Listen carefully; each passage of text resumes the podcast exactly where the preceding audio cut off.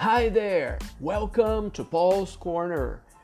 E aí, tudo bem? Aqui você vai aprender inglês. Você que é aluno da Seduc do Rio de Janeiro, do oitavo ano, e qualquer outra pessoa que recebeu esse podcast. Vem comigo para aprender inglês. Vai ser muito legal, ok? Let's go!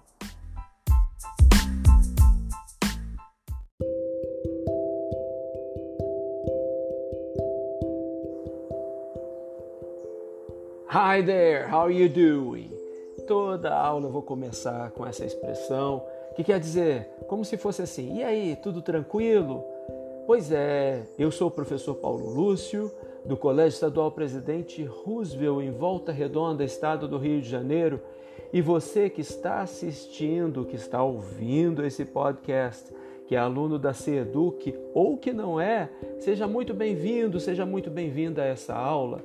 Nós estamos aqui na aula número 1 um do primeiro bimestre do oitavo ano. E nessa aula 1, um, você vai aprender a, a, a, pedir conselho de alguém. Isso mesmo, isso mesmo. O que a gente vai ver agora é como pedir conselho, principalmente numa carta.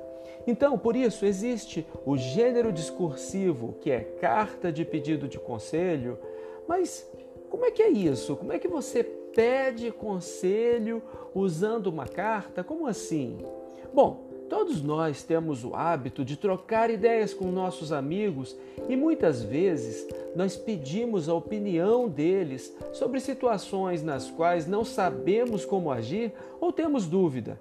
Em alguns países, inclusive o nosso, também existe o costume de escrever, é, escrever cartas para revistas especializadas e até mesmo para colunistas de jornais, fazendo perguntas que podem ser sobre moda, sobre saúde ou até sobre comportamento, por exemplo. E é sobre este tipo de escrita, que se chama em inglês advice letters, que vamos tratar neste caderno né, e neste podcast que nós estamos vendo. Esse podcast acompanha o caderno de é, orientações de estudos do oitavo ano, primeiro bimestre. Então fique atento que nós estamos lá na página 7, se você estiver com essas orientações aí. Bom, geralmente esse tipo de comunicação traz uma pequena introdução onde se estabelece um contexto, um problema e uma pergunta. E essa pergunta é o pedido de conselho. Eu vou ler aqui uma carta em português mesmo, só para você ter uma ideia do que, que eu estou falando. Olha lá. Caro Dr. X, tenho um amigo muito, mas muito legal mesmo. Estamos juntos o tempo todo e nos divertimos muito.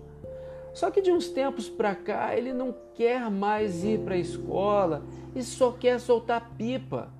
Pô, eu também gosto muito de soltar pipa, mas acho que a escola é importante para o nosso futuro. O que eu posso fazer? Não quero perder o ano e muito menos a amizade dele. Você pode me ajudar a sair dessa? Assinado Estudante Voador. E aí, você percebeu alguma coisa? Você viu que o autor fornece algumas informações gerais sobre o assunto a ser tratado. Ele mostra o problema e só depois que ele mostra o problema é que ele pede o conselho. Ele não usa o nome dele para assinar a carta. Você viu? Ele assinou como estudante voador. O que, que é isso? Isso é um pseudônimo. Você sabe o que é um pseudônimo? Pseudônimo é um nome falso, é um nome de mentirinha, é um nome que você inventa quando você não quer dar é, o seu nome de verdade, porque às vezes, né, a, puxa vida, um monte de gente vai ler lá a, a carta que eu mandar para essa coluna de jornal, então as pessoas vão, vão perceber que eu tô com esse problema, né, vou me expor muito. Então as pessoas normalmente usam pseudônimos nesse tipo de carta. Em inglês, a estrutura de uma carta dessa é semelhante e existem algumas expressões que são bastante comuns. Lembre-se que, como em qualquer carta, precisa ter uma saudação é, na qual o nome da pessoa que vai receber a carta é colocado. Então, você está escrevendo para o colunista, você coloca lá o nome do colunista, você coloca lá, né, caro fulano de tal, que é o nome do colunista.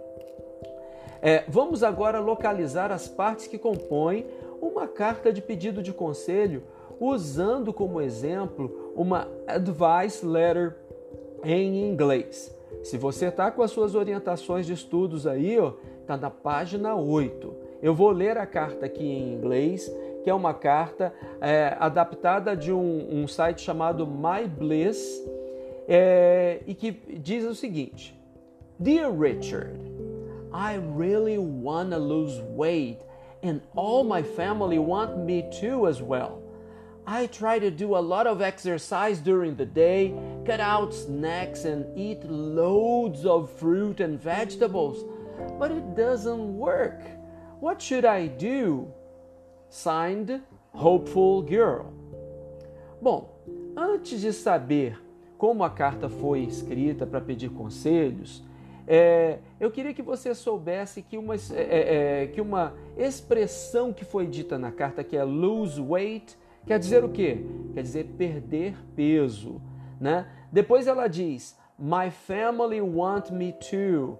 Ok? Quer dizer que a minha família também quer que eu o quê? Que eu perca peso. Né? Ela diz que ela já tentou fazer o quê? Ela já tentou cut out snacks, que quer dizer que ela tentou cortar, ela tentou eliminar os lanchinhos, as besteiras que ela come.